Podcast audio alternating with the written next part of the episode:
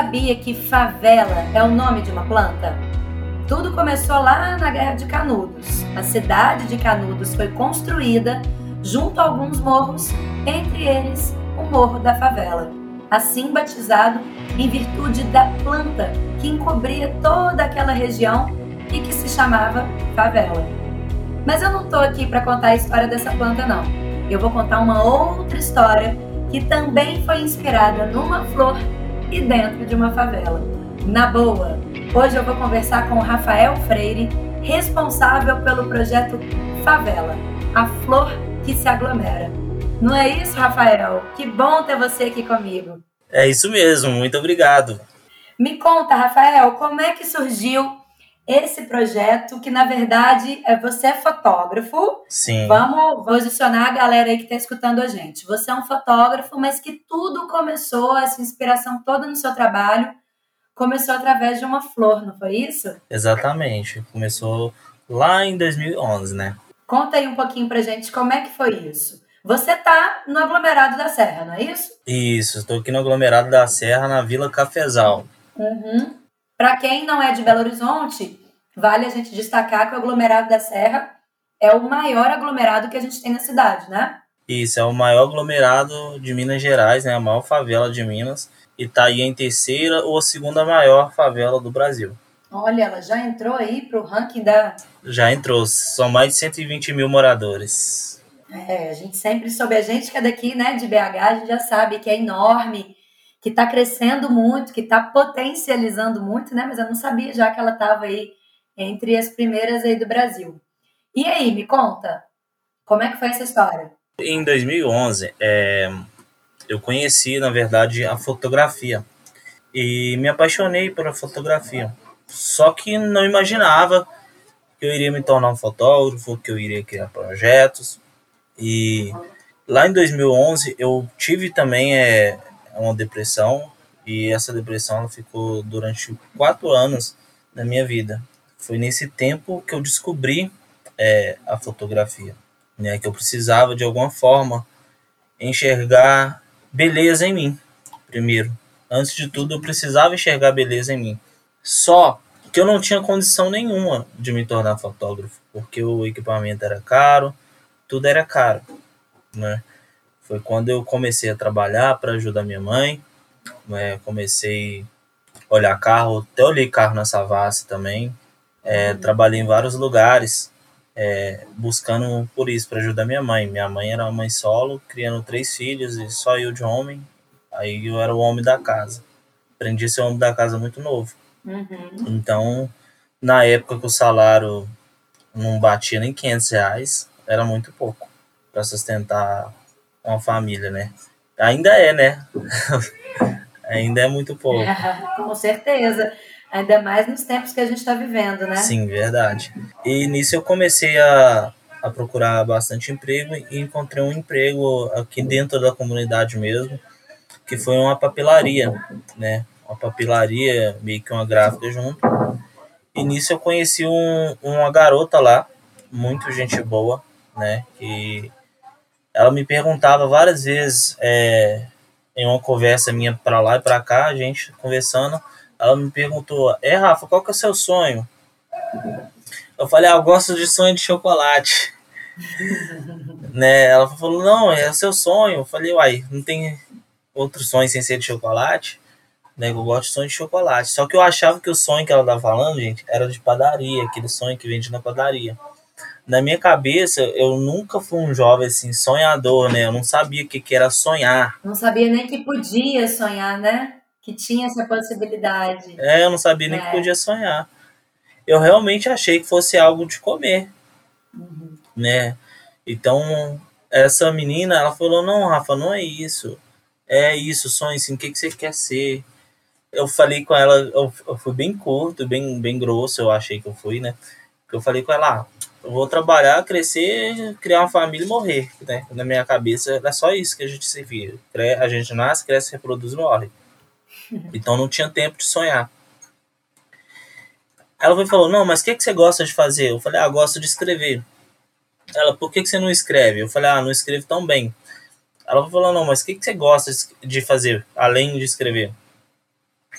Eu fui falei com ela, eu gosto muito de fotografia.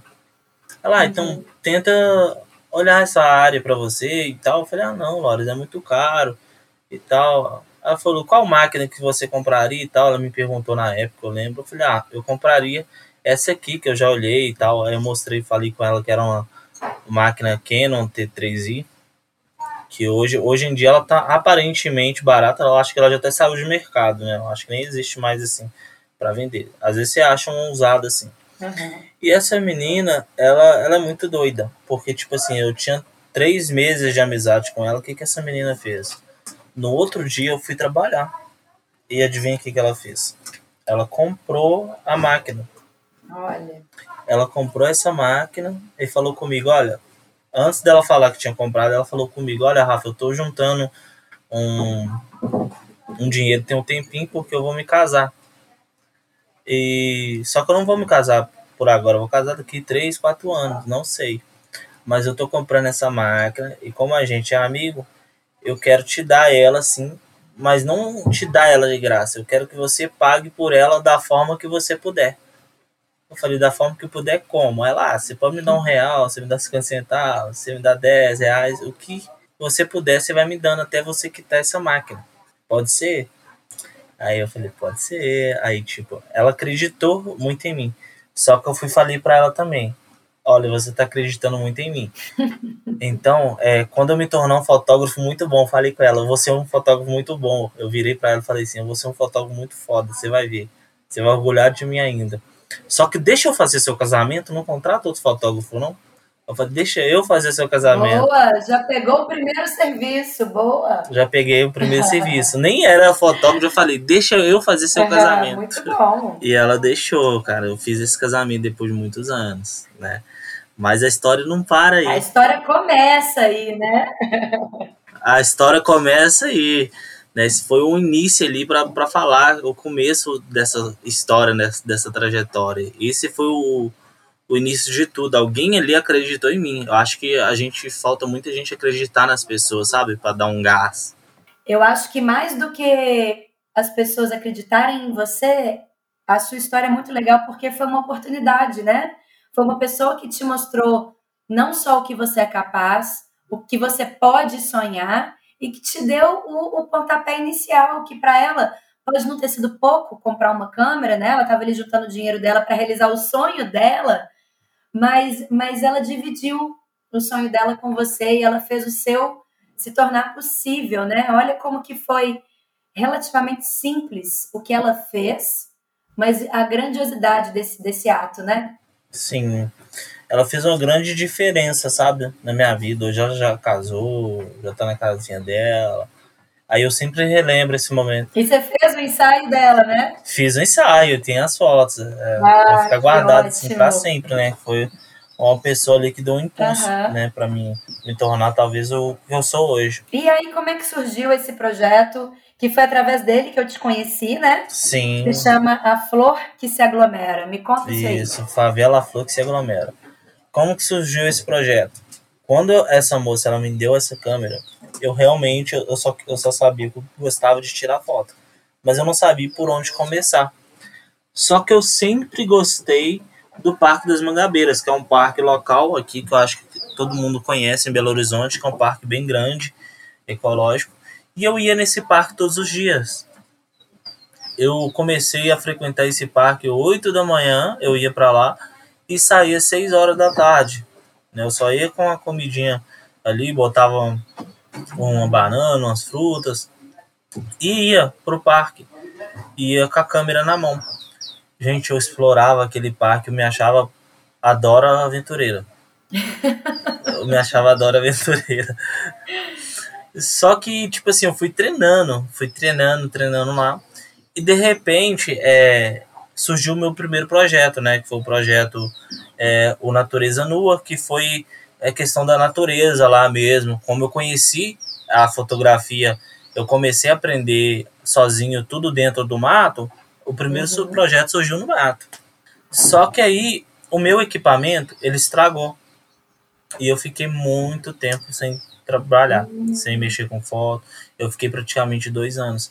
Nesses dois anos, eu comecei a procurar emprego, porque eu já não estava naquele outro emprego. Eu durei muito pouco no, no, primeiro emprego. Em quatro meses eu conheci a Lores, é, no sétimo mês já, já tinha sido mandado embora. Aí eu tava pagando a Lores com um real, dez reais. Demorei um ano, mas paguei, viu, gente?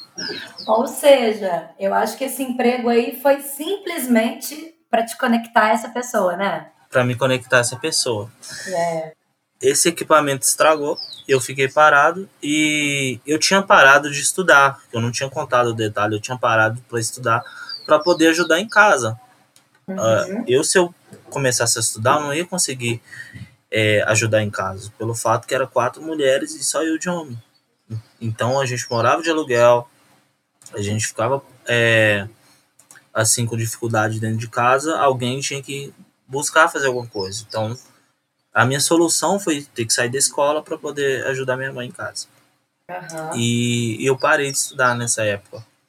Mas quando eu parei para estudar, eu ficava muito querendo voltar a estudar ainda. E depois dois anos se passaram, eu comecei a estudar na escola, no EJA, a Escola Senador Levindo Coelho.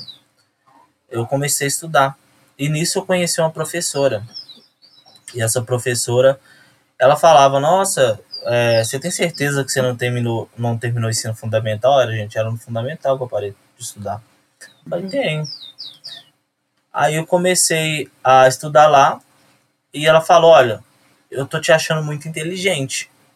Eu vou te passar, vou te adiantar mas você não pode faltar. Você me promete? Eu falei, prometo. Ela, tão combinado. Você vai vir cinco meses direto sem faltar nenhum dia. Você tá passando mal, vem. Ah, beleza. Então eu estudei bastante. E quando completou cinco meses sem faltar, que eu precisava ter aquelas aulas, uh, as horas cumpridas, ela me falou o seguinte: é, Rafa, você tá trabalhando? Eu falei, não. Ela, você tem certeza? Eu falei, tenho, eu tô querendo empregar. Você gostaria de trabalhar numa escola? Eu falei, gostaria. Então ela me deu essa oportunidade, falou, olha, lá na escola integrada tá precisando de um fotógrafo e tal, e eu sei que você gosta de foto. O que você acha de dar aula para ensinar para as crianças? Né? Eu achei o um máximo isso, só que na minha cabeça tava, gente, como que eu vou dar aula para uma criança, sendo que eu nunca dei aula, né, para ninguém eu era uma criança ia dar aula para outra criança. e, e, eu comecei, fui lá, fiz uma entrevista de emprego. É, a diretora, ela olhou meu trabalho, ela gostou muito, né? Que é a coordenadora Mariana, é Mariana Gonçalves, vou deixar bem claro assim, o nome dela. E essa Mariana, gente, ela foi tipo uma luz na minha vida, porque ela acreditou em mim também é, como que alguém vai trabalhar uma escola sem ter um ensino médio completo, né? Porque toda escola ela exige isso. E ela falou comigo, é, garoto, você é um artista e tal, mas eu vou te contratar, mas eu quero te pedir outra, outro favor. Eu falei qual? Ela estuda, uhum. só estuda. Eu falei, tá bom, já que você me pediu um favor, deixa eu te pedir outro favor. Eu sempre quis trabalhar e deixar meu cabelo crescer. Eu sempre quis trabalhar com meu cabelo black. Eu sempre queria deixar o cabelo grande. Ela foi falou o seguinte: é, se você não deixar crescer, eu te mando embora. Aí nasceu outro início de história, menina. Ou seja, é a segunda pessoa que acreditou em você, né? Que te Exatamente. deu suporte, que te deu apoio e que falou: vai lá e faz o que você precisa fazer, o que você quer fazer, né? Sim. Aí nisso já foi em 2015, né? Passou alguns anos aí. Aí 2015 eu comecei a trabalhar na escola, senador Levindo Coelho. E a minha primeira experiência com as crianças foi trabalhar com elas sem câmera. Eu não tinha câmera, a escola não tinha câmera, eu não tinha câmera, ninguém tinha câmera. Uhum. E eu falei, gente, como que eu vou trabalhar fotografia? Com... Eu tinha, gente, na minha turma, tinha 55 crianças. E sabe o que é engraçado das 55 crianças? Era 55 mulheres. Então essas menininhas falavam demais. Era pra lá, era pra casa, querer brincar, querer brincar de boneca. Eu falei, gente, como que eu vou concentrar essas meninas? Aí me veio uma ideia, que era a ideia que eu fazia lá atrás. Eu tive que contar toda a história para vocês poderem entender. Uhum. Ou todo o contexto. Então eu comecei a, a a trabalhar com eles o seguinte: foi o que eu aprendi lá no Parque das Mangabeiras. Eu fotografava com o olhar, né? Então eu comecei a tampar os olhos dessas crianças e comecei a mostrar para elas como fotografar é, vendo. Né? Então elas uhum. olhavam assim e registravam aquilo no texto. Né? Então elas faziam poesias com aquilo. Só que essa longa história na, na, na escola não foi tão boa no começo. Porque eu fui entrando na escola, fui fazendo esse projeto e de repente a escola entrou em guerra. Né? Não a escola entrou em guerra, gente. A, a comunidade, a região, né? né? A região, as facções. Uhum as facções criminosas teve guerra, né? Tava tendo guerra entre eles, policiais, etc. Então dificultou as crianças ir para escola, a gente que trabalha para escola, tava praticamente uma pandemia. Uhum. Ninguém saía, ninguém saía de casa. Só que eu, na minha cabeça, eu tava falando, poxa, eu preciso registrar isso. Né? Eu peguei uma câmera emprestada, eu comecei a tirar foto da comunidade. E tirei foto da comunidade vazia. E quando eu tirei uhum. foto dessa comunidade vazia, eu falei, quando voltar à escola, eu vou levar para as crianças que eu quero ver como que é o olhar delas para a comunidade, o que, que elas enxergam olhando para a comunidade. E assim passou um tempinho, um mês depois, a escola voltou, estava tudo normal. Eu levei essas fotos e falei, cada criança tem que pegar uma fotinha. É, as fotos são todas em preto e branco, eu ainda tenho essas fotos. Falei, cada um tem que escolher essa foto. É, e uma criança escolheu, era a Jennifer, ela tinha 10 anos na época, acredito que ela está com 15 ou 16 anos. Ela tinha 10 anos, tinha acabado de completar 10 anos. E ela escreveu uma poesia que me chamou muita atenção, que foi assim: De noite eu posso ver, com a vista mais bela, eu quero aprender. Com esse tanto de gente da serra, quero uma linda flor amarela, mas que pena, não acho na favela. Aí coloco lá, Jennifer, 10 anos. Aí eu comecei a refletir, comecei a refletir, gente. Comecei a andar na serra toda, gente, louco, procurando flor uhum. para levar lá para essa criança. E realmente não tinha nenhuma flor.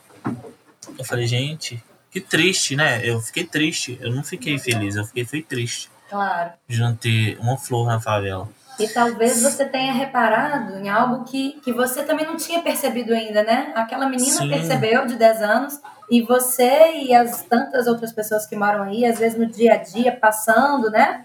É, é, não perceberam isso, né? Que é uma coisa tão simples. Verdade. Ela fala ali, ó, né? De noite eu posso ver com a vista mais bela, eu quero aprender com esse tanto de gente da serra. Quero uma linda flor amarela, mas que pena, não acho na favela ela quer aprender, né? Aquele negócio de é. aprendizado é. com, com as pessoas. E ela só queria uma flor. Foi aí que surgiu o meu interesse real. Poxa, eu falei, poxa, eu nasci na favela, eu moro na favela e não tem flor. E não sei o que é favela. O que é favela? Será que todo mundo sabe o que é favela? E comecei a perguntar às pessoas: gente, você sabe o que é favela? Você sabe por que, que você tá aqui? E tal? Como que surgiu a vinda de você pra cá e tal? E nisso eu comecei a querer me envolver mais com a favela. Aquele poema me chamou tanta atenção que eu, eu, necess, eu vi a necessidade de estar de tá, é, por dentro da favela, de tudo que acontece na favela. Uhum. Foi aí que eu comecei a pesquisar sobre favela. Aí quando eu pesquiso sobre favela, eu descubro que favela é nome de uma flor. Eu falei, gente, que fantástico. A menina queria uma flor na favela e nome de favela é nome de uma flor. É, é, e eu aprendi isso com você, hein? Quando isso. você me contou isso. E eu achei isso lindo. Eu falei, gente, as pessoas precisam saber disso. E aonde que eu moro, não chama favela da, da Serra. Chama aglomerado da Serra. Que é aquela questão de aglomeração, né? Uhum. Aí eu fui fiquei pensando, gente, tal. Eu quero valorizar a comunidade, eu quero expandir isso. Aí eu fui juntei, né, o favela a flor que se aglomera. Né? Aí surgiu o projeto Favela, a flor que se aglomera. Foi aí que eu comecei a fotografar as crianças da comunidade.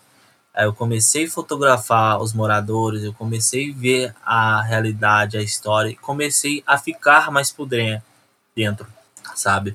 Uhum. E isso foi abrindo a minha mente de uma forma que eu também fui me reconhecendo, sabe? Até então não me reconhecia é, como negro também. Não me reconhecia. E, e isso foi maravilhoso. Foi, foi uma, uma, uma, uma descoberta de uma identidade sua, do lugar onde você mora, das pessoas que você convive, né? Acho que foi tudo junto, né? Sim.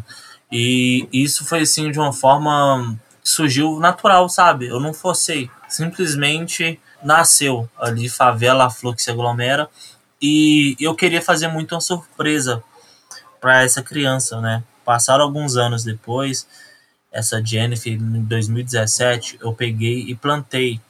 Eu peguei umas plantinhas, umas mudas e uhum. plantei no morro, né? Só que eu não esperava que ia nascer. Em 2019, é, eu plantei em 2017, 2019 eu fui nessa montanha com as crianças. Elas já estavam com podendo pegar máquina, então já tinha máquina ali na escola. A gente evoluía um pouco, tinha máquina na escola, então elas tinham acesso à câmera. E a gente subiu lá, lá em cima da montanha, onde tudo começou.